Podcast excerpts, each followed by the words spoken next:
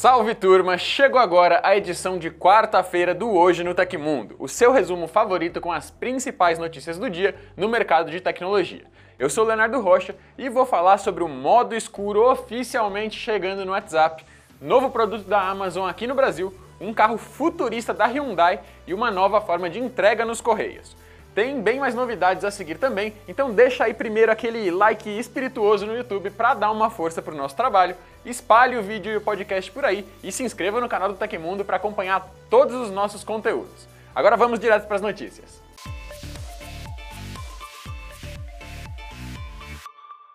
A notícia é de ontem, mas chegou depois da gravação, então aqui vai. O tão esperado modo escuro para o WhatsApp finalmente foi liberado para Android e iOS de forma definitiva. Muita gente já estava usando porque já tinha na versão beta do aplicativo, mas agora qualquer usuário que instalou o mensageiro vai poder ativar a interface trevosa. O modo troca as cores do fundo do aplicativo e também dos balões de conversa, deixando os textos em cores claras e o resto escuro. A ideia é reduzir o cansaço visual do usuário que usa bastante o serviço, ou que usa ele em ambientes com pouca iluminação. Se o seu aparelho tem o Android 10 ou o iOS 13, a novidade funciona automaticamente quando você ativa a opção do modo escuro para o sistema operacional inteiro. Já em versões mais antigas, aí é só abrir os menus de configuração do mensageiro, ir em conversa e ativar a opção no submenu temas. Vale lembrar que essa atualização ainda está em processo de distribuição, ou seja, nem todos os usuários já têm o download disponível. Para mim, por exemplo, não chegou ainda. De qualquer forma, fica de olho na App Store e na Google Play para atualizar assim que possível e deixar o seu WhatsApp com a versão mais recente para poder aproveitar essa novidade. A oferta de hoje é uma caixa de som Bluetooth SRS XB21 da Sony, que está com o menor preço dos últimos 40 dias e traz aquela sonzeira por 299 reais. Usando o link que nós vamos deixar na descrição para comprar, o Tecmundo ganha uma comissão que ajuda a gente a continuar funcionando, então eu agradeço desde já. A tela e alto-falante inteligente Echo Show 8 chegou oficialmente no Brasil.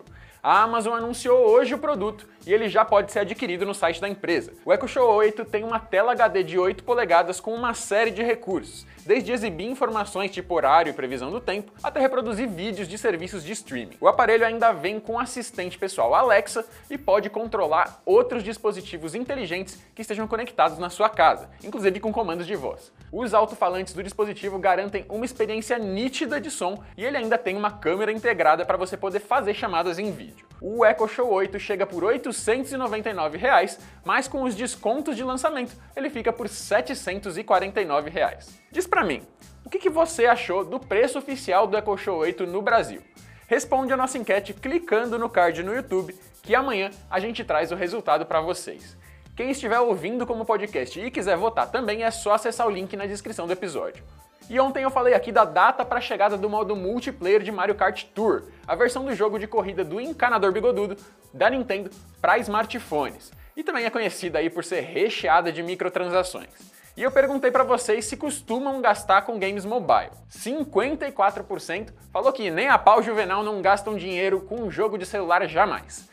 21% disse que só cedeu à tentação uma ou duas vezes e 16% admitiu que de vez em quando dá aquela leve cartãozada nos jogos mobile. 4% tá no meu time e só gasta dinheiro quando é para baixar um ou outro game que não tem versão gratuita. E aqui eu vou deixar a dica grátis pro povo do Android baixar o app Google Opinion Rewards, que é uma mão na roda e só 3% dos participantes da enquete falou que gasta dinheiro nos games mobile sempre. Coisa que para mim, quando você admite, é porque tá precisando de ajuda e pedindo socorro. Força, guerreirinhos! Dirigir o carro do futuro vai ser muito parecido com um videogame. Ao menos é isso que acredita a Hyundai, que apresentou ao público um veículo conceitual chamado Prophecy, que pode embasar automóveis da montadora daqui a alguns anos. Esse veículo elétrico troca o volante por um par de joysticks e alguns botões, além de trazer um interior cheio de tecnologias. O painel frontal é bem generoso e os passageiros contam com um sistema próprio de entretenimento com telas retráteis nas laterais. Por fora, ele tem um design com estilão bem curvilíneo, com portas que podem ser abertas simultaneamente nas direções opostas para fora, deixando o interior do carro totalmente aberto. Os faróis têm um estilo visual que faz eles parecerem pixelizados, cheios de pontinhos. Aliás, o Prophecy seria apresentado oficialmente no Salão do Automóvel de Genebra, que deveria acontecer nessa semana lá na Suíça. Só que o evento foi cancelado por riscos de contaminação pelo novo coronavírus, o que obrigou as montadoras a fazerem os seus próprios anúncios online. O menu iniciar do Windows 10 vai mudar radicalmente em breve. Quem confirmou isso foram funcionários da própria Microsoft em um podcast do programa Windows Insider. Segundo eles, a equipe está estudando formas de alterar o tão adorado menu, que ficaria menos colorido e caótico. A ideia é uniformizar as cores e o estilo para as informações ficarem menos jogadas naquele espaço, a poluição visual diminuir e facilitar ainda a sua navegação. Na prática, isso significa que os blocos com ícones e atalhos terão as cores suavizadas e unificadas para o claro ou escuro, dependendo do tema que você utiliza no sistema. Já as famosas Live Tiles, que são os blocos dinâmicos com os serviços e arquivos que você mais acessa, vão ganhar menos destaque. Elas até poderão ser totalmente desativadas se você quiser, mas não vão sumir de vez automaticamente, só vão deixar de ser uma mecânica central no menu iniciar. As alterações não têm qualquer previsão de data para chegarem ao Windows e podem nem ser oficializadas, então vamos esperar para ver. O YouTube não é mais um terreno tão fértil assim para teorias da conspiração e desinformações, tipo o terraplanismo. A conclusão é de um estudo da Universidade de Berkeley, que passou 15 meses utilizando um algoritmo para navegar pela plataforma e receber aí recomendações do sistema. Segundo a pesquisa, os vídeos de teorias de conspiração estão em média 40% menos visíveis nas recomendações e reproduções automáticas.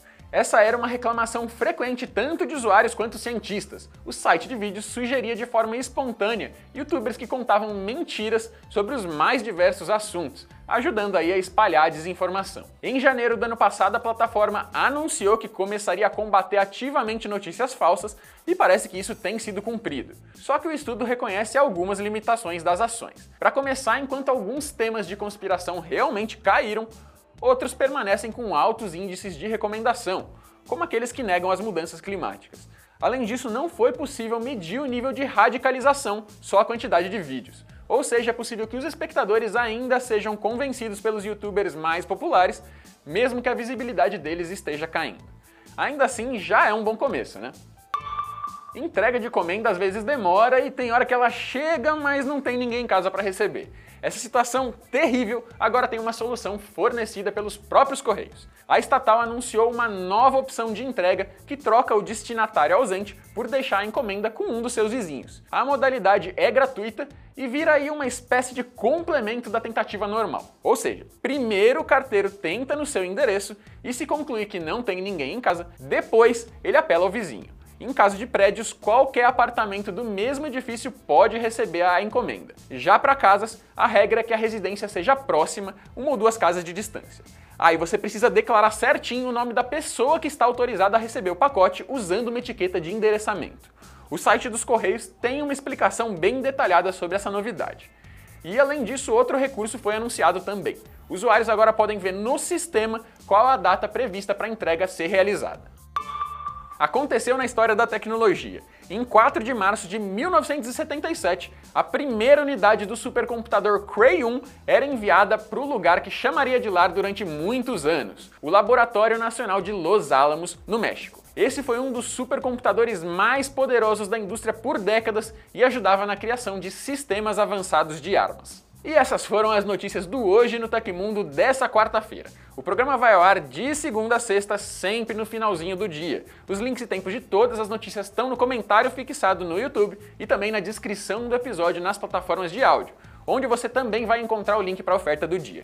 Quem quiser assinar o programa como podcast e não fez isso ainda, encontra os links na descrição do vídeo. Eu sou Leonardo Rocha e você pode me encontrar no perfil leobrjor no Instagram e no Twitter.